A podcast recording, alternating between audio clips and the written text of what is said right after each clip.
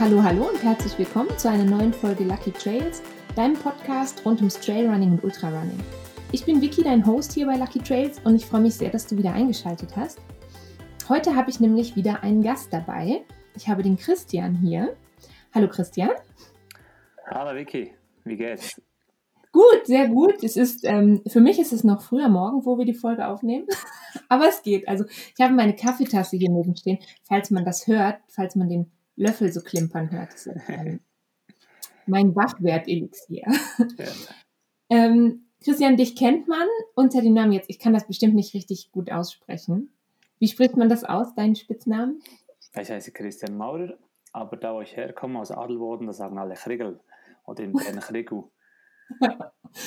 okay, und man, warum, warum kennt man dich? Was machst du so? Ja, ich äh, habe zwar mal Maurer gelernt, aber bin jetzt im Sport aktiv als Athlet. Und zwar habe ich äh, mit dem Gleitschirmfliegen mit 16 begonnen und dann auch gleich international Weltcup, Weltmeisterschaften fliegen können. Und als Gleitschirmpilot lief es mir relativ gut, aber 2009 habe ich dann ein Abenteuerrennen ähm, für mich als neues Ziel definiert, diese Red Bull X-Alps und durch die Länge, das ist über 1000 Kilometer von Salzburg bis Monaco.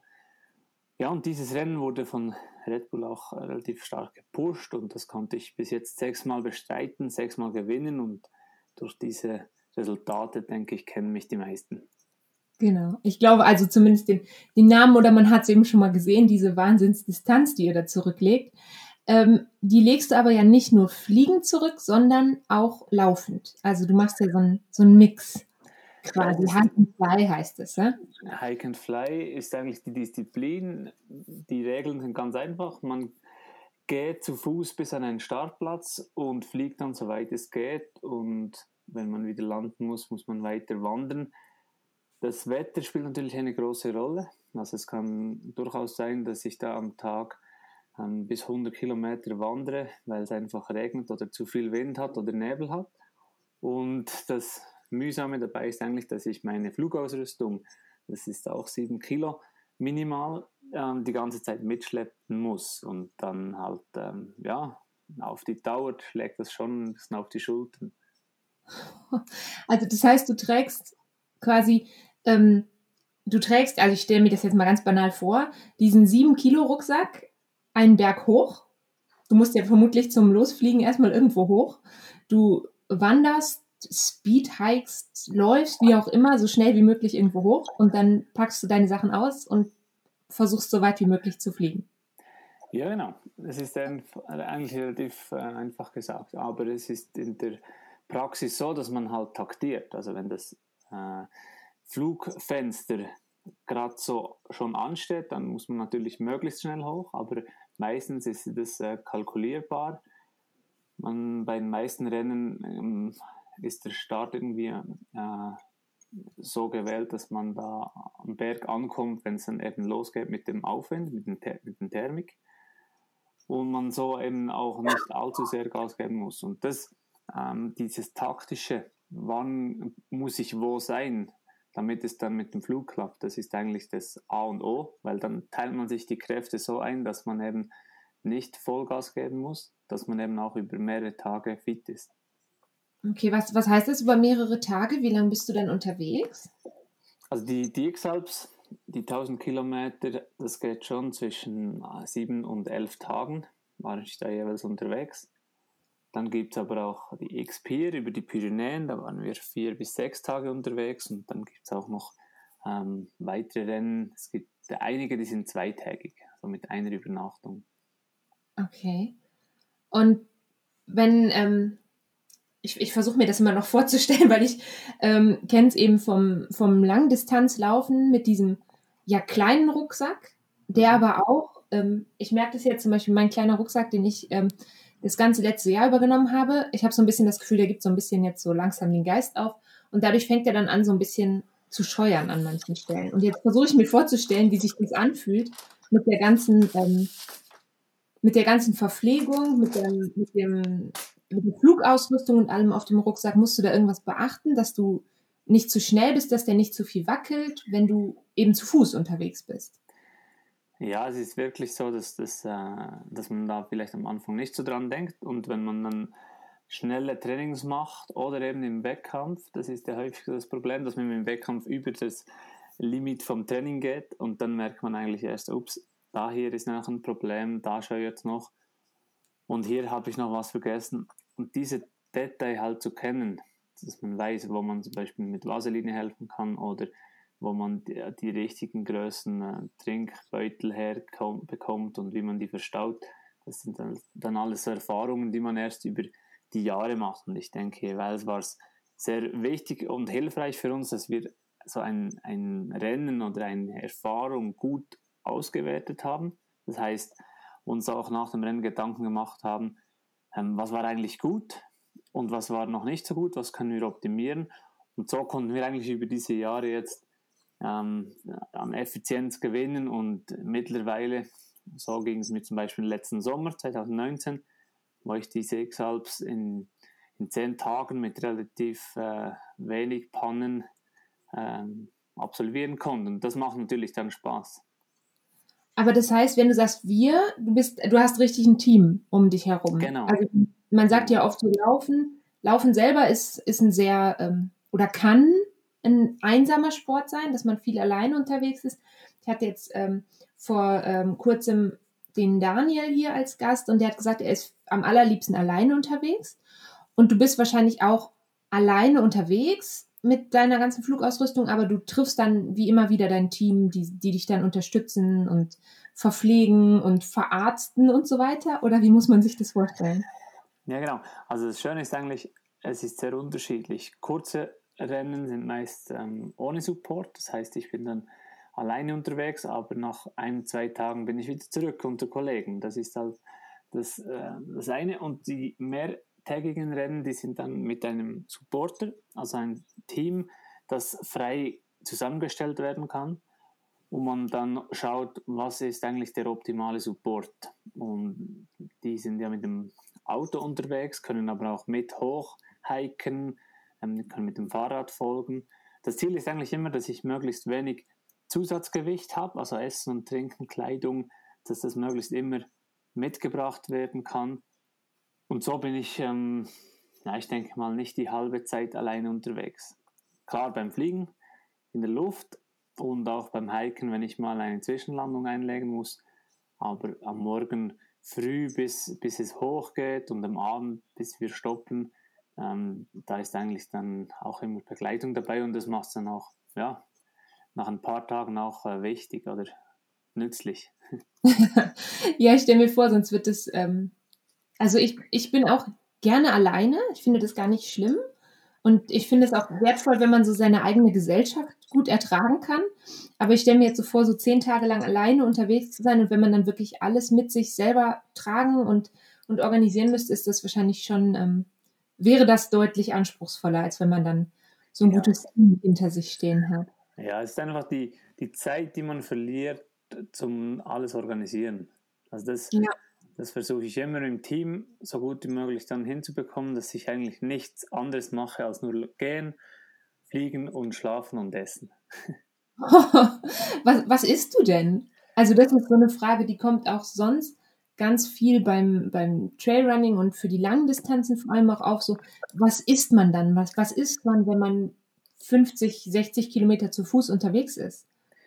ja, ich, ich habe eigentlich so das, die Erfahrung gemacht, wenn ich wirklich längere Zeit unterwegs bin, dann kann ich auch nicht mehr so schnell gehen, dass der Magen irgendwie Probleme hat beim Verdauen. Und das heißt dann, dass ich häufig einfach Teigwaren esse, die ähm, Kohlenhydrate irgendwie über den Tag immer reinbekomme. Und wenn ich dann aber alleine losgehe und auch aufs Gewicht achten muss, dann schaue ich eigentlich, was hat am meisten Energie mit dem wenigsten Gewicht. Und das sind halt Flüssignahrung, also das Pulver, das Kohlenhydratpulver, das ich dann unterwegs noch anmachen kann. Da muss man immer ein bisschen schauen, dass man da kein schlechtes Wasser erwischt. Aber das ist eigentlich so die, die leichteste Energie und dann versuche ich mich möglichst nur noch flüssig zu ernähren. Und okay, das aber andere ist halt diese Gels. Ja. Er spricht erst weiter über die Gels. Ich finde die so eklig. ja, es gibt halt ganz verschiedene Gels. Also da, da habe ich ähm, eigentlich schon früh mal alles ausprobiert, was es gibt und dann für mich definiert, was ist brauchbar und oder sogar gut. Jetzt die, die Winforce ähm, Ölgels, die Maroni, die finde ich jetzt super, also die kann ich auch zum Dessert essen. Okay. Und andere, die sind dann einfach extrem süß und wenn man eine Unterzuckerung hat, nützen die dafür dann super. Oder? Also da gibt es ähm, ganz unterschiedliche ähm, Techniken, wo man sich da halt auch im Training ein Bild machen muss, dass man eben dann weiß, was man gern hat und was nicht. Aber schlussendlich ja. ist es eigentlich so die, die zwei Sachen, also Hauptnahrung am Morgen mit, mit Brot und Käse, Fleisch ähm, und, und dann Teigwaren durch den Tag. Was ich stark reduziere, ist halt so Ballaststoffe, auch Früchte, dann nehme ich halt dann Vitamintabletten, um da den Ausgleich zu haben, aber auch in diesen ähm, vorgefertigten Kohlenhydratpräparaten oder die Regenerationsgetränke haben dann auch eigentlich häufig alles schon drin, was es braucht, um eben da nicht in ein Defizit zu geraten. Okay. Also das, was wir jetzt eigentlich so am besten mal vorher, bevor es hart auf hart kommt, mal alles durchtesten, was es so gibt wahrscheinlich, ne? Das auf jeden Fall, weil schlussendlich ähm, ja, ist es das, das, das Wichtigste, dass man genau weiß, was man hat und was funktioniert und dass man eben im Wettbewerb nichts Neues ausprobiert. Das ist auch manchmal ein bisschen schwierig, wenn es äh, irgendwie Verpflegungsposten gibt, wo man dann eben verpflegen kann, aber nicht das, was man gewöhnt ist. Also ich kenne das jetzt von, von ähm, Läufen, wo man eben am Limit läuft, äh, Marathons oder, oder also kurzen Läufen, wo man eben denkt, ja, jetzt esse ich mal kurz da was oder trinke da was und dann ist man sich das aber nicht gewöhnt und der Magen rebelliert dann. Ja, ja, das kenne ich auch. Also ich versuche dann immer so, man, man ist dann manchmal auch so verletzt.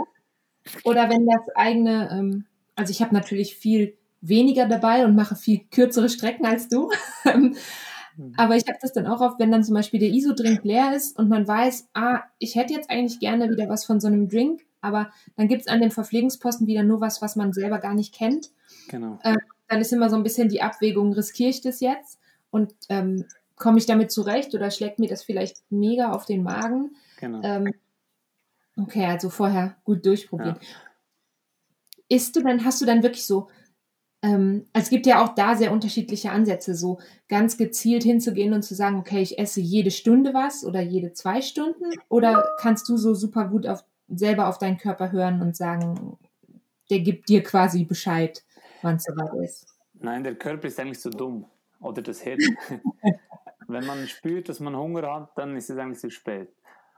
Dann, dann hat man eine Baustelle. Und ich habe schon so, ich habe ja so diverse Moden. Also der, der normale Modus ist so Speedhiking. Ähm, das ist Grundlagebereich. Da kann ich eigentlich essen, was ich will und, und kann auch mal ein Defizit einstecken.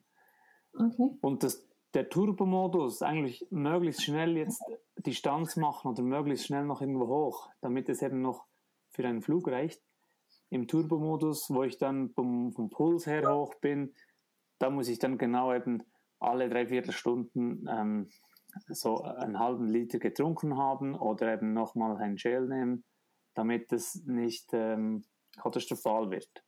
Und da habe ich dann eigentlich meine Checkliste, die mir hilft, da, daran zu denken. Okay, also richtig durchgetaktet dann bei sowas. Ja, es ist einfach, früher haben wir eben gedacht, das geht dann schon. Das, das kann ich. Und dann haben wir wieder mal gemerkt, im Stress funktioniert es einfach nicht mehr. Und auch gestern, gestern haben wir so diesen World Run gemacht.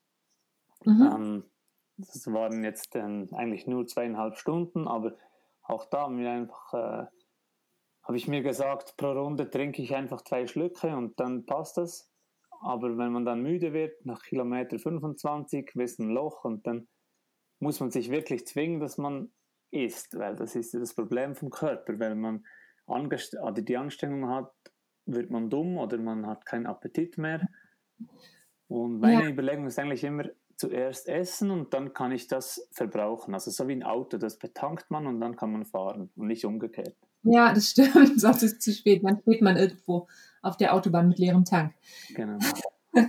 Also das heißt so ein bisschen, ähm, es ist natürlich viel Planung und, und Wissen, aber es hat auch ganz viel, glaube ich, mit, mit Erfahrung zu tun, mit selber Erfahrung machen und auch einer gewissen Lebenserfahrung vielleicht schon für den Sport, oder? Also du bist ja ähm, vergleichsweise spät, wie man jetzt denken würde, in den Sport eingestiegen, ne? Mit, mhm. ähm, mit 26. Genau. Genau, und du bist also davor geflogen, du hast als Kind angefangen zu fliegen. Das habe ich mir richtig gemerkt, oder? Mhm. Ja, ich, ich denke schon, dass, dass wenn man etwas als klein lernt, dann lernt man es viel besser. Der Körper ähm, stellt sich früher dafür ein. Und ja, ich habe da relativ spät begonnen, regelmäßig zu trainieren, zu schauen, dass es da möglichst schnell vorangeht. Und ja, dadurch habe ich vielleicht auch nicht mehr so richtig das Gefühl, aber trotzdem, es funktioniert relativ gut. Ja. Ich finde das, ähm, ich finde es ja faszinierend. Ich habe ähm, so ein bisschen Respekt vor der Fliegerei. Ich würde das, mhm. ich habe so ein bisschen überlegt, ich glaube, ich würde es schon gerne mal irgendwann ausprobieren. Ich habe mhm. äh, lang so hin und her, aber so ein bisschen Respekt habe ich schon. Aber du hast gesagt, man kann auch, wenn man ganz, ganz spät das mal ausprobieren, wenn man ein bisschen älter ist, ne? Also. Ja, also der Gleitschirm ist eigentlich das einfachste Fluggerät. Das hat ähm, jetzt eine riesen Entwicklung gegeben. Also am Anfang waren es halt Fallschirme, die da äh, einfach nur runtergingen und heute sind es wirklich Fluggeräte, wo man auch sehr gute Strecken fliegen kann. Die Thermik, die Naturkraft nutzen, das ist ähm, wahnsinnig spannend, weil man kann das nicht erzwingen, man muss das irgendwie ähm, in Synergie nutzen. Und, und dieses Zusammenspiel, das, das ist einfach cool, vor allem wenn es eben, klappt. Oder wenn man hier in der Schweiz kann man über 300 Kilometer weit fliegen an einem Tag und kann vom Flachland in die Alpen und zurück. Und so haben eigentlich sehr viele äh, Aspekte, wo man, wo man ausspielen kann. Und halt für mich war das früher auch immer so ein bisschen wie Bergsteigen. Also ich kann einfach schnell von einem Gipfel zum nächsten fliegen. Ich konnte jetzt schon übers Matterhorn fliegen, äh, über diverse hohe Gipfel fliegen und das so erleben und alles eigentlich mühelos. Bis man soweit ist, braucht es schon relativ viel Übung und auch eben dieses, man muss es wollen. Also nur runterfliegen, das ist eigentlich relativ einfach, das kann man fast so ein bisschen wie ein, ein, ein ähm, Alltagssport machen, aber dann richtig weit und hoch fliegen, da braucht es schon ein bisschen diese ähm, man muss sich darum kümmern und trainieren und dann geht's. Ja, und man muss es, ja, es ist eine ähm, große Leidenschaft, glaube ich, die man dafür mitbringen muss und aber auch viel Zeit, oder? Also, wie, wenn du jetzt ähm, sagst, zum Beispiel das X-Alps, da seid ihr 1000 Kilometer unterwegs, da hast du jetzt beim letzten Mal zehn Tage für gebraucht, aber ich denke mir, die ganze Vorbereitung kostet wahnsinnig viel Zeit, oder? Wie, wie bereitest du dich da vor? Ja, es ist die Vorbereitung ist eigentlich so, je mehr ich machen kann, je einfacher fällt mir das Rennen. Die, auch von, der, von meiner Ansicht, ich, ich möchte eigentlich an den Start gehen und möchte eigentlich schon alles erlebt haben und erlernt haben. Und der Start ist dann eigentlich so, oder das Rennen ist dann so wie der Test, wo ich dann alles im Schnelldurchlauf nochmal teste oder, oder erleben darf. Aber eigentlich ja. die Vorbereitung ist so die Zeit, wo ich genießen kann, wo ich eben auch Fehler machen kann und, und weiterkommen kann. Und, Aber das. Ja. ja. Entschuldigung. Ja, das ist, also wenn man sich nicht sieht, ne? Genau. Also für mich ist wirklich diese Vorbereitungszeit auch toll, um eben weiterzukommen, persönlich. Und dann möchte ich auch möglichst viel davon eben investieren. Viel von dieser Zeit. Und schlussendlich gibt es für mich so diesen Ausdaueraspekt, trainieren kann ich eigentlich täglich und auch nebenbei, auch mal am Morgen oder am Abend noch. Und fliegen, das kann ich eigentlich nur bei gutem Wetter oder so, dass, dass es effizient ist. Das braucht dann aber nicht so viel Vorbereitungszeit. Also wenn man mal fliegen kann, das ist vielleicht wie Radfahren, das verlernt man ja nicht. Das heißt, ich, ich investiere eigentlich nur die letzten drei oder zwei Monate für Flugstunden wo ich dann eben dieses gute Gefühl wieder bekomme. Also ein paar Wettbewerbe auch. Hingegen bei der Ausdauer weiß man, Grundlage Ausdauer und Kraft, das muss man viel vorher machen, damit man dann eben fit ist. Und da rechne ich jetzt so sieben, sechs, sieben Monate ein für diese Vorbereitung sauber zu machen. Das heißt, da machst du, ähm, da gehst du ganz normal ähm, rennen, du gehst in den Kraftraum und so weiter und machst, machst du so, hast du so einen richtigen Trainingsplan? Also ich zum Beispiel trainiere so ganz krass nach Trainingsplan. Ich habe so meine Intervalle und meine Longruns und ähm, viel so Basisläufe in einem niedrigen Tem Herzfrequenzbereich. Ähm, oder ist das auch was, was du mehr nach, nach Gefühl machst? Weißt du, wie ich meine? Ja, ich habe äh, hab mir mal überlegt, einen Coach zu nehmen und das war dann aber leider vom Budget her nicht möglich. Dann habe ich diverse Sportler, Profiathleten gefragt, wie sie das machen und mir dann so mein eigenes Bild gemacht.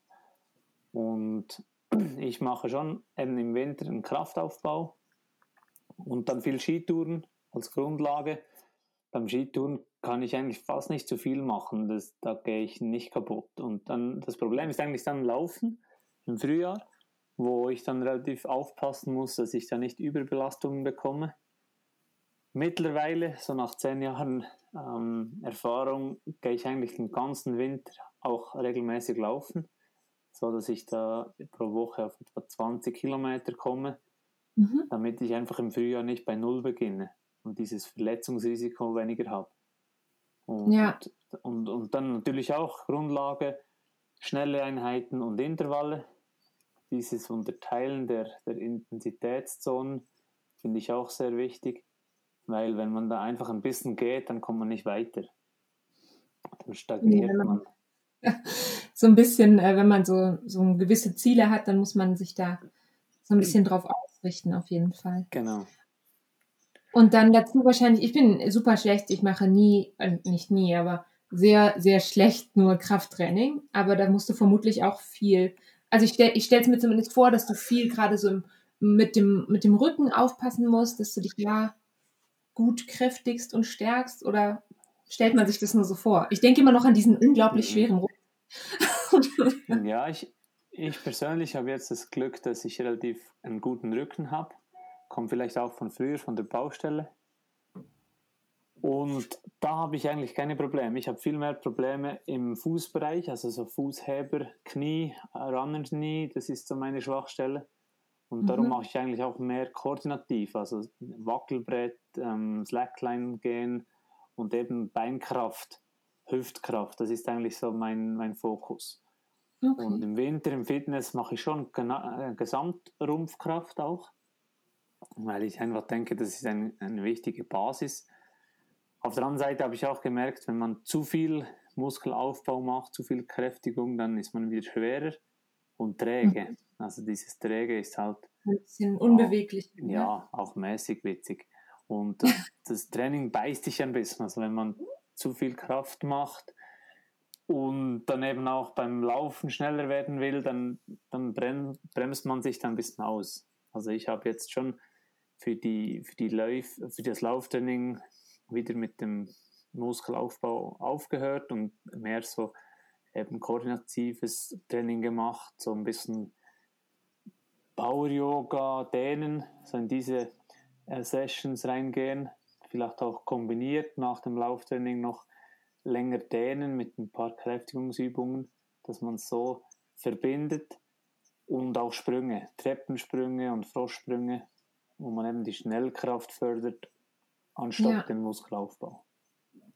Gut, also man muss auch nicht immer ist ganz viel machen ganz gut, ja? ja, es ist wirklich ein, ein spannendes Zusammenspiel. Wie viel macht man von was, dass es eben am, am effizientesten ist. Und bei mir ist ja noch spannend, die, die Schnelligkeit im Flachen und die, die Steigeffizienz am Berg. Das sind auch noch zwei ganz verschiedene Sachen. Und so muss ich eigentlich da auch ähm, priorisieren. Ich mache dann eben mit den Skitouren mache ich eher was Berg äh, dann im Frühjahr laufen, dann mache ich eher was fürs Flache und versuche dann auf die Wettkämpfe hin mit dem Rucksack eben das Ganze zu vereinen. Aber ich bin dann ja. eigentlich nie spezialisiert für flach und nie spezialisiert für den Berg hoch. Es ist dann einfach immer so ein, ein Zwischending, oder? Der ist vielleicht dein Erfolgsgeheimnis, was du gerade verraten hast. ja, das, ist schlussendlich ist es ja genau das, was ich machen muss, also oder auch können muss.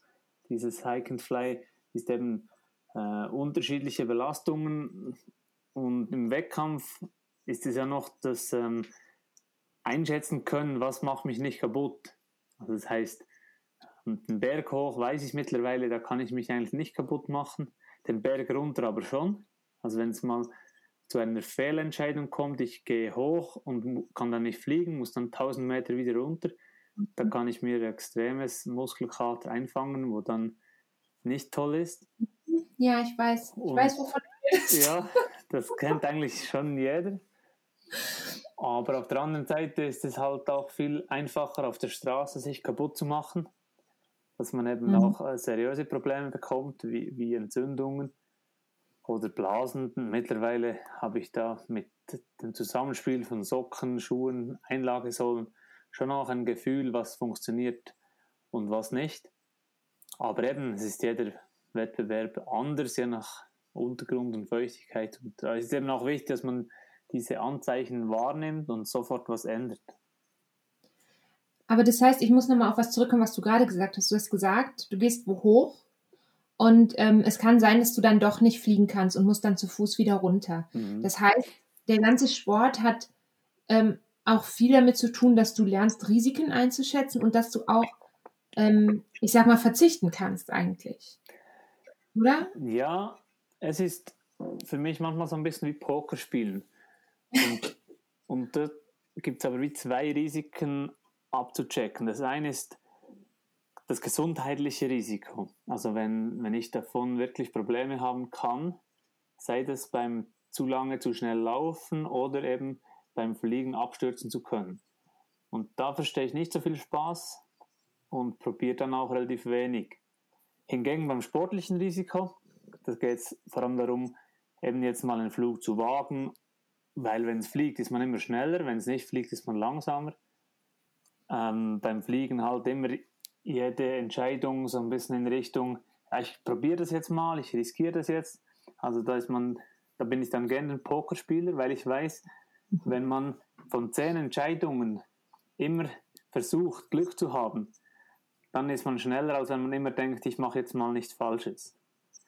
Also diesem Glück eine Chance zu geben, das ist sehr wichtig und man muss da immer offen sein, aber auch Rückschläge einstecken können.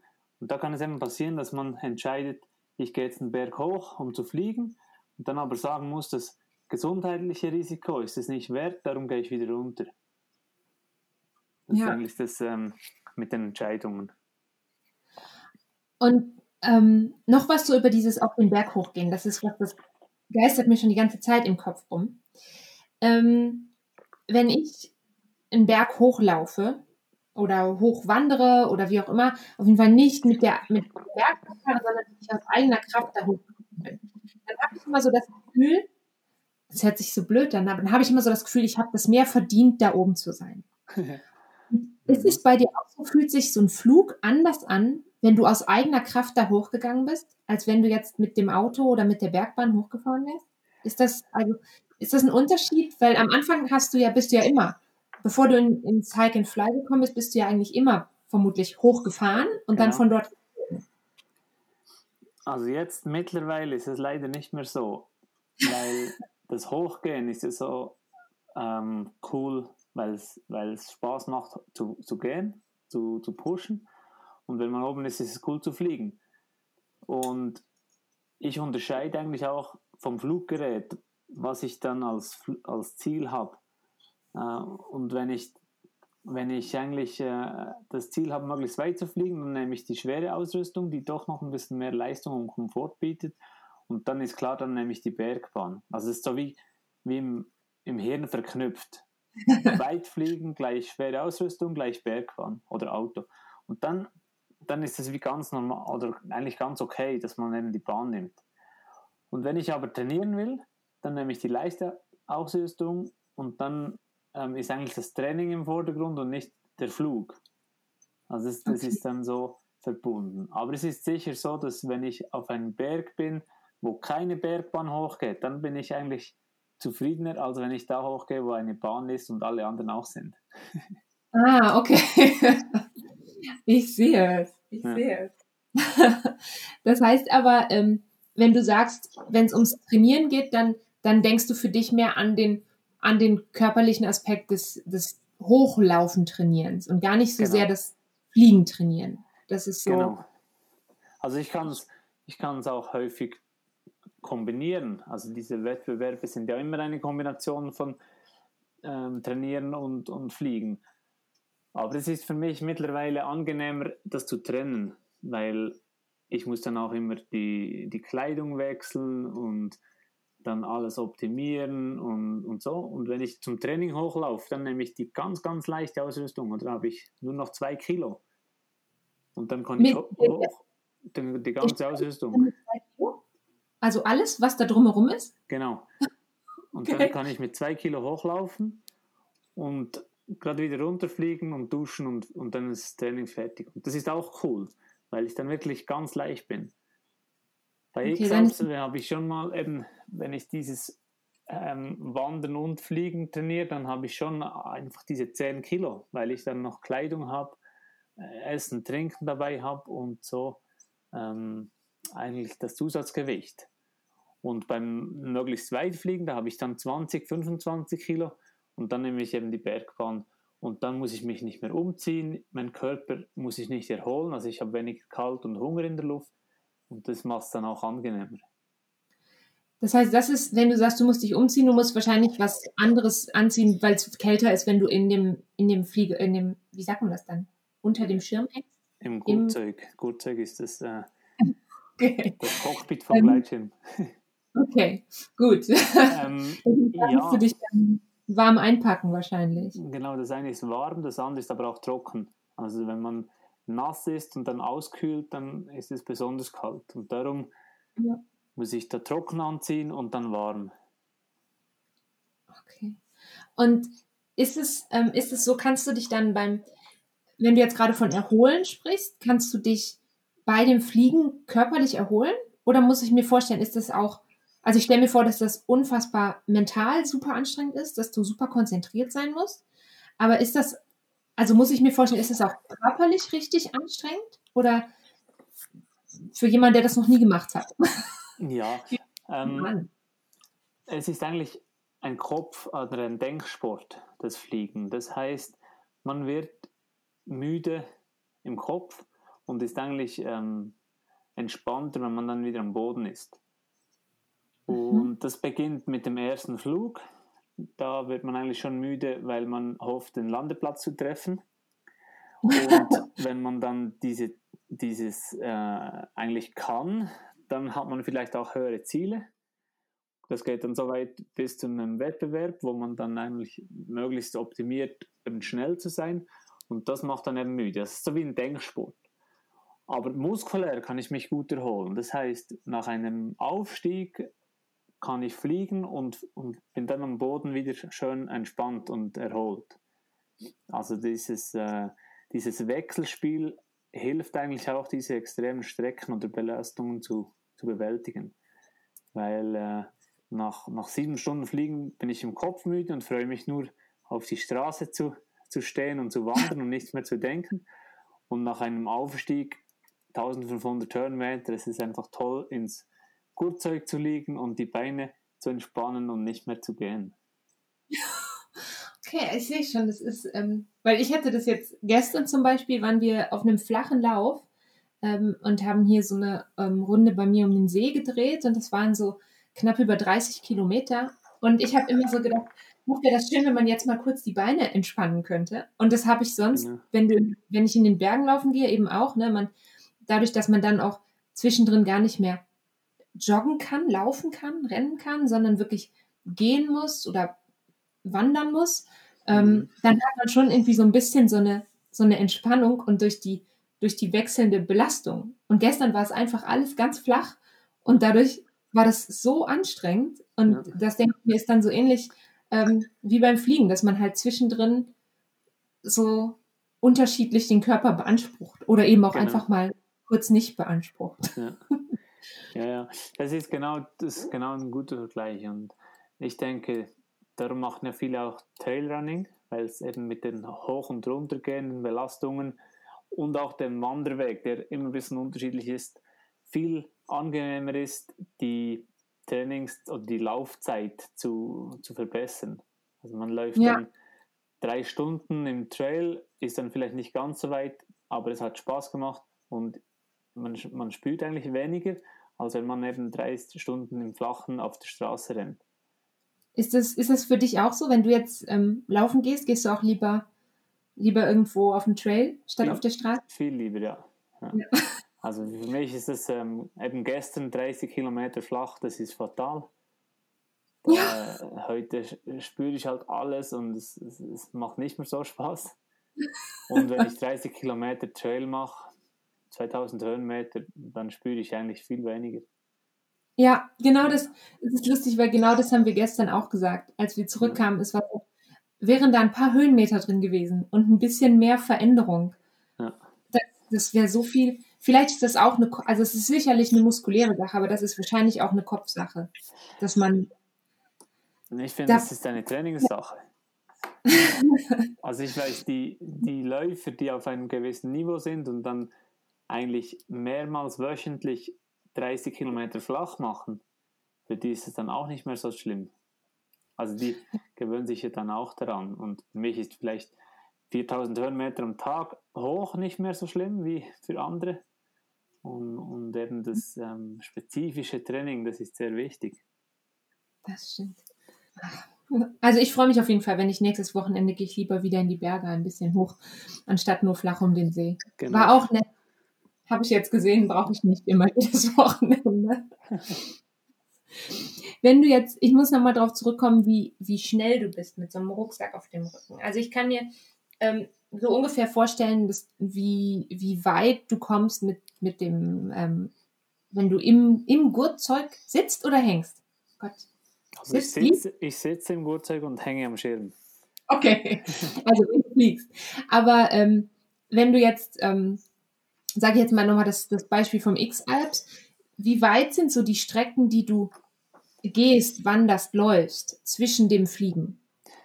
Ich habe jetzt sechsmal teilgenommen und ein Durchschnitt von, von jedem ähm, Anlass ist so, dass ich so 113 Kilometer am Tag zurücklege mit Wandern und Fliegen. Okay. Und das heißt, an guten Tagen kann ich über 200 und an schlechten gibt es manchmal nur 70, weil es einfach nicht fliegt und noch hoch also, und runter geht. Wo du dann quasi fast gar nicht fliegen kannst an manchen gar Tagen. Nicht, ja, genau. Dass du wirklich nur dann dich den ganzen Tag lang nur wandernd fortbewegt hast. Genau. Und okay. wenn ich die, da gibt es eine Statistik und wenn ich die anschaue, auch wieder durch sechs rechne, dann mache ich pro Tag einen Marathon-Distanz also diese 43 Kilometer und dreieinhalbtausend Höhenmeter. Meistens aber hoch, nicht, nicht runter, ja. nur hoch. Runter vermeidest du wahrscheinlich auch dann. Ja, ich, ich, ich wenn das Risiko besteht, dass ich runtergehen muss, dann fliege, dann gehe ich nicht hoch. So, dann fliege ich, äh, dann laufe ich lieber einen Umweg auf der Straße, als ähm, hoch und runter zu gehen. Okay. Weil mit dem Gleitschirm im Rucksack runterzugehen, das ist schon mental recht hart und durch die Rucksackbelastung ist es auch noch muskulär sehr anstrengend. Und ja, das gibt, das gibt diese Distanzen, wo, wo man täglich zurücklegt. Wenn man aber schaut, dass ich, ähm, das ist auch vom Reglement her so, dass man morgen um fünf los darf und am Abend um halb elf muss man stoppen. Das heißt, man hat 17 Stunden Zeit für, für diese Belastung. Also ist auch relativ lang, oder? Also da ist mhm. man nicht so schnell unterwegs. Wenn man jetzt denkt, für eine Marathondistanz 17 Stunden Zeit im Schnitt, dann ist das viel. Ja, das aber, ist ganz. Aber wenn man die, also ich glaube, man darf eben nicht die, die anderen Herausforderungen, die da so drumherum hängen, ne? Also nicht nur die Höhenmeter, aber eben auch das Gewicht und das Wetter und genau. das Terrain und so weiter. Und dann ähm, pendelt sich das wieder so ein bisschen ein, glaube ich. Ich hatte okay. das bei meinem ersten Ultramarathon halt so. Ich war beim, ähm, ich war ja da beim Eiger und ähm, wenn ich erzählt habe, dass das eben diese 51 Kilometer sind und da hatte man 14 Stunden Zeit dafür. Ich glaube, jetzt inzwischen sind es nur noch 13. Ähm, dann bin ich ganz oft so ungläubig angeguckt worden, wie, wieso sollte man so lange dafür brauchen? Aber man braucht, also ich habe im Endeffekt zehneinhalb gebraucht ähm, und ich war sehr zufrieden mit mir. Ähm, ja. aber ähm, ich glaube, man vergisst es oft, wenn man selber sich gar nicht auf so einem, in diesem Sport bewegt oder so, mhm. vergisst man, was für Faktoren da alle so reinspielen können. Genau. Dass es eben nicht ist wie auf der Straße, also wie auf einer flachen Straße im Sonnenschein ähm, eine Marathon-Distanz zu laufen, dass das gar nichts miteinander zu tun hat. Ja, ja ich, ich finde es auch spannend, diese Unterschiede und sich eben diese Herausforderung anzunehmen und sich da zu stellen und dann eben auch zu lernen, das finde ich super.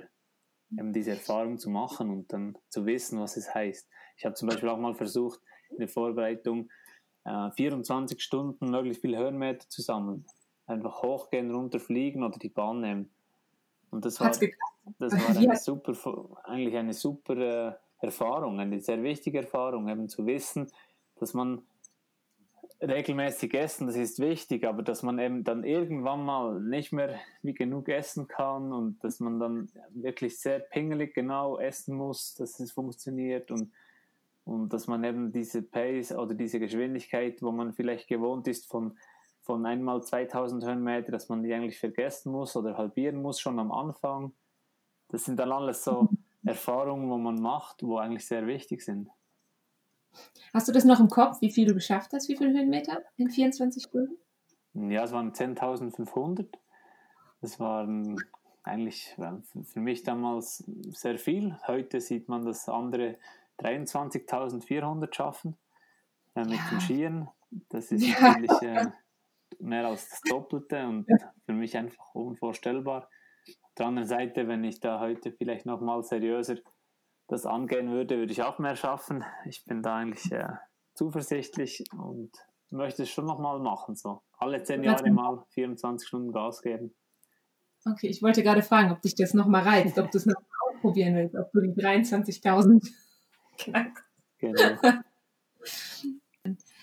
ja, ich bin, äh, ich bin noch immer ein bisschen geflasht davon, dass, äh, was du da für Strecken zurücklegst. Ich finde das total total, also irgendwie unvorstellbar, wenn man es, glaube ich, selber noch nie so gemacht hat. Ja.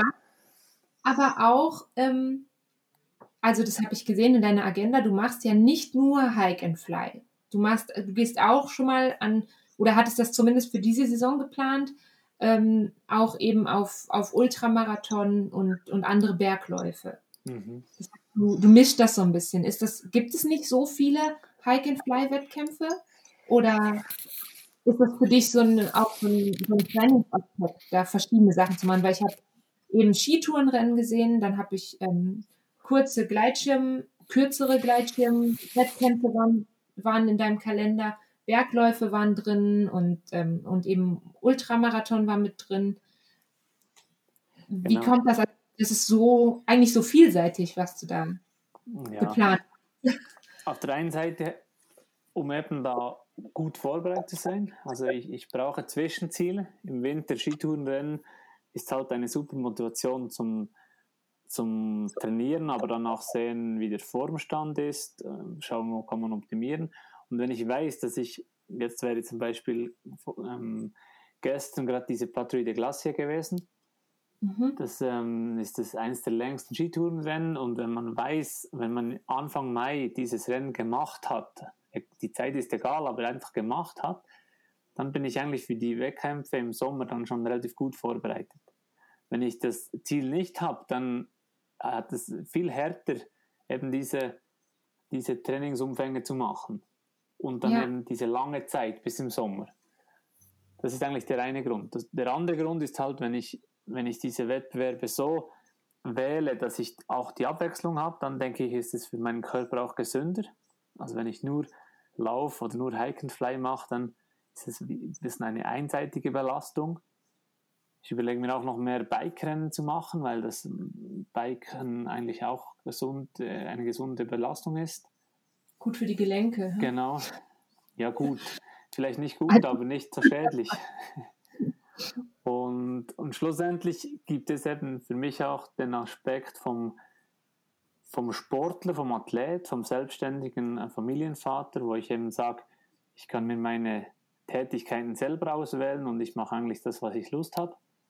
Und nur Fliegen ist dann auch irgendwie, wenn man das, also ich mache jetzt das 22 Jahre, bis zu 400 Stunden pro Jahr in der Luft und wenn man das ein bisschen abwechseln kann mit anderen Challenges, dann ist es auch ähm, wieder motivierender zu fliegen danach. Ja, okay. Also so eine, eine gute Mischung aus allem eigentlich, aus allen genau. möglichen Gründen und äh, Sportarten. Ein ja. Multiathlet sozusagen. Genau. Sehr cool. Deine, deine Kinder, ähm, machen die auch, dürfen die auch schon fliegen? Wie alt sind die? Darf man das fragen? die sind jetzt elf. Ähm, nein, die dürfen noch nicht fliegen. Also die dürfen mitfliegen am Tandem und die machen das auch gern. Und in der Schweiz darf man mit 14 Jahren in die Flugschule, also in die Ausbildung. Und dann mit 16 darf man die Prüfung machen, die Lizenz erwerben und dann selbstständig fliegen. Und äh, ja, da warten die jetzt da drauf und freuen sich. Ich wollte gerade sagen, da sind sie wahrscheinlich schon ganz heiß drauf, oder? Ja, also. ja. ja, ja das, ist, äh, das ist natürlich schon, wenn die Eltern das machen, dann ist es wahrscheinlich irgendwie noch, noch ähm, spannend, ob schon sie sich eigentlich für alles interessieren. Eben Skifahren, Skitouren ist auch ein Thema.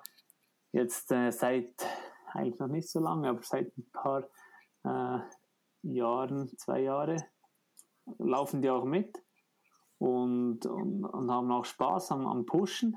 So diverse Strecken, wo sie cool finden, eben möglichst schnell zu laufen, vor allem auch berghoch. Lieber ah. wie, wie flach, genau.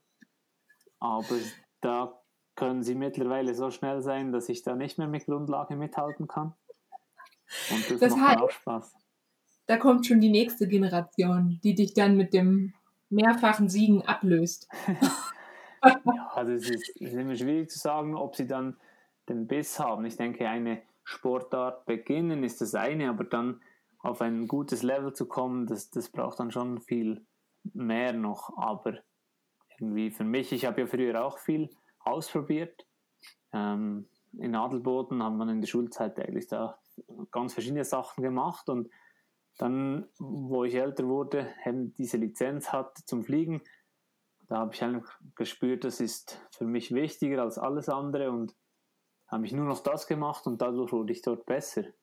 Ich denke, das mhm. ist dann mhm. irgendwann mal so ein, ein, ein, Weg, wo man einschlägt und, und dann auch sieht, was möglich ist.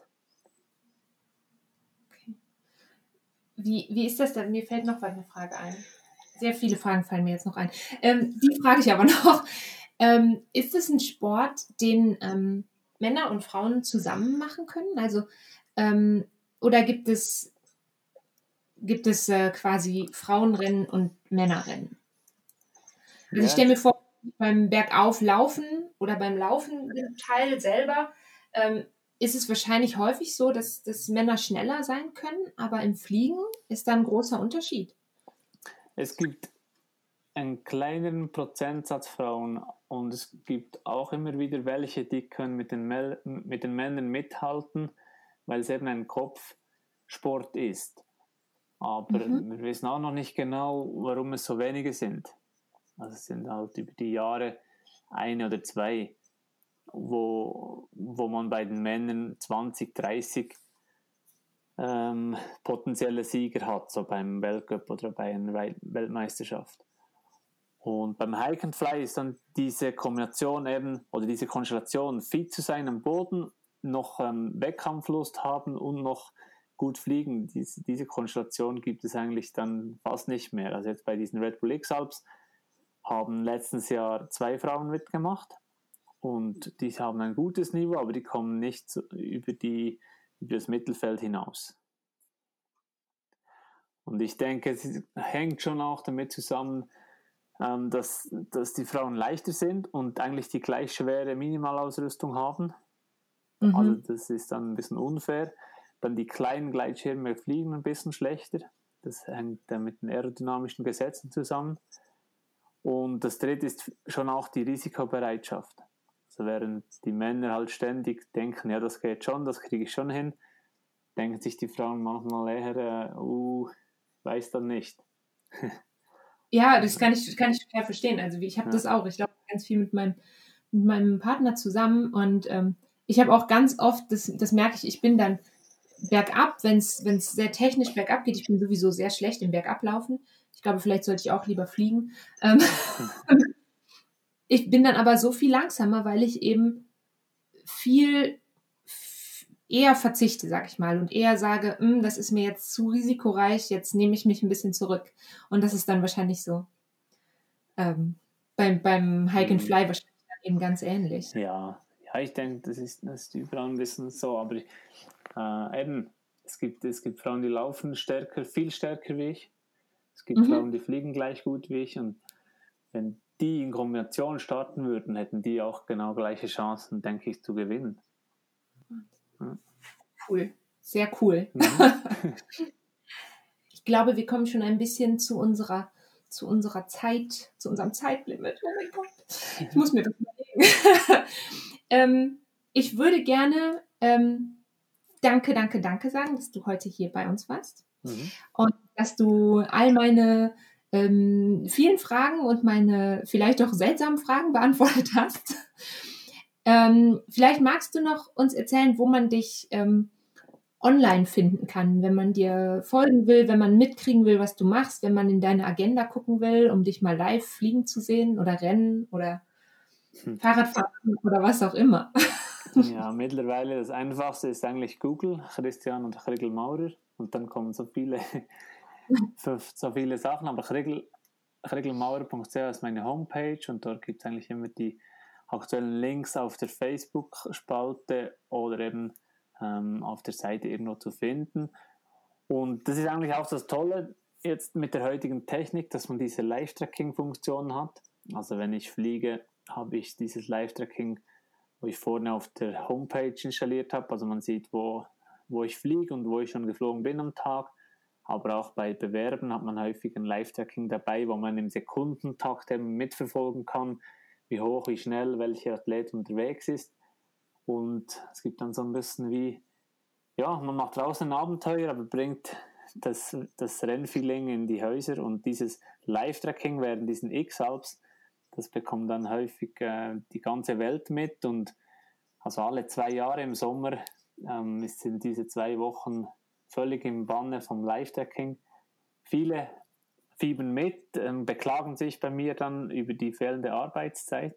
das ist auch nicht so äh, angenehm, aber okay. es ist halt dann wahrscheinlich, oder für mich ja auch, spannend zu schauen, wo sind die anderen, was machen die, weil man es eben so real nachschauen kann. Also man sieht, auf welcher Straßenseite der Athlet wandert und eben wie, wie er die Thermik erwischt, wo er die Alpen überquert und so weiter.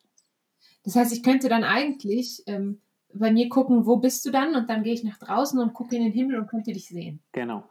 genau. Das, das ist dann auch so der Grund oder das Schöne im Ganzen, dass wenn ich lande, dann kommen Leute und erzählen mir, dass sie mich schon die ganze Zeit beobachten und, und jetzt ein Glück haben, dass ich genau bei ihnen am Boden bin und die wandern dann ein Stück mit mir. Also man hat dann auch diese ganz spannenden Begegnungen von Österreich über Italien, Schweiz und dann nach Frankreich. Und äh, das ist eigentlich das ganz Wertvolle an diesem Wettkampf. Okay, das heißt, das ist auch erlaubt, das stört dich auch nicht. Also das stört dich in der Form von Jetzt ist das natürlich schwierig. Was sagst du jetzt? Ne? Damit die Leute. Nein, es ist witzig, es kommt auf, die, auf meine Verfassung, auf meinen Modus drauf an. Im, im gemütlichen mhm. Modus stört es mich nicht, im Turbo-Modus ähm, stört es mich manchmal auch nicht, weil die Leute dann nicht mehr folgen können. Aber es ist halt, wenn man Leute trifft, wo man kennt, oder auch die Familie, das ist dann eigentlich schlimm, weil dann ist emotional man möchte da bleiben und Zeit haben, muss dann aber im Wettbewerb Gas geben und dieses, diesen Spagat zu finden, das ist dann eigentlich immer schwierig. Mhm. Und in Frankreich ist es nett, aber da kann ich dann auch mal Athlet sein und einfach weiter laufen und ja. Das heißt hier, also hier vermutlich äh, rund um deine Heimat ist es dann am, am da schwierigsten. Da war es bis jetzt immer am schwierigsten, ja. 2017 ging das Rennen nicht durch die Schweiz, also nur ganz im Süden, am Matterhorn. Und alle dachten, oh je, yeah, der arme äh, Schweizer Athlet. Und ich habe gesagt, für mich ist das das Beste, weil dann habe ich keine Ablenkung.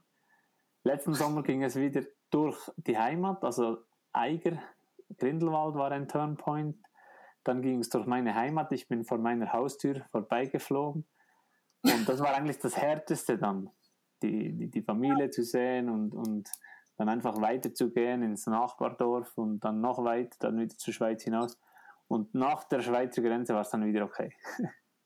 Verrückt. genau. ähm, ich danke dir sehr, dass du hier warst. Nochmal. Und mhm. ähm, wenn, äh, und ich würde mich natürlich freuen, wenn du vielleicht demnächst nochmal dabei bist. Ja, gern. Für alle anderen, wenn ihr noch eine spezielle Frage habt an den Christian, dann ähm, könnt ihr ihm die bestimmt äh, einfach so schreiben, über vielleicht Social Media oder so. Ähm, oder ihr könnt auch bei mir nachfragen, dann können wir vielleicht nochmal eine spannende Fragenfolge machen. Ich verabschiede mich an dieser Stelle und äh, sage Dankeschön und äh, wünsche dir, Christian, und auch allen Zuhörern eine tolle Woche und ein super sonniges, wunderbares, ähm, sicheres Bergwochenende. Bleibt alle gesund. Wir hören uns bald wieder. Tschüss.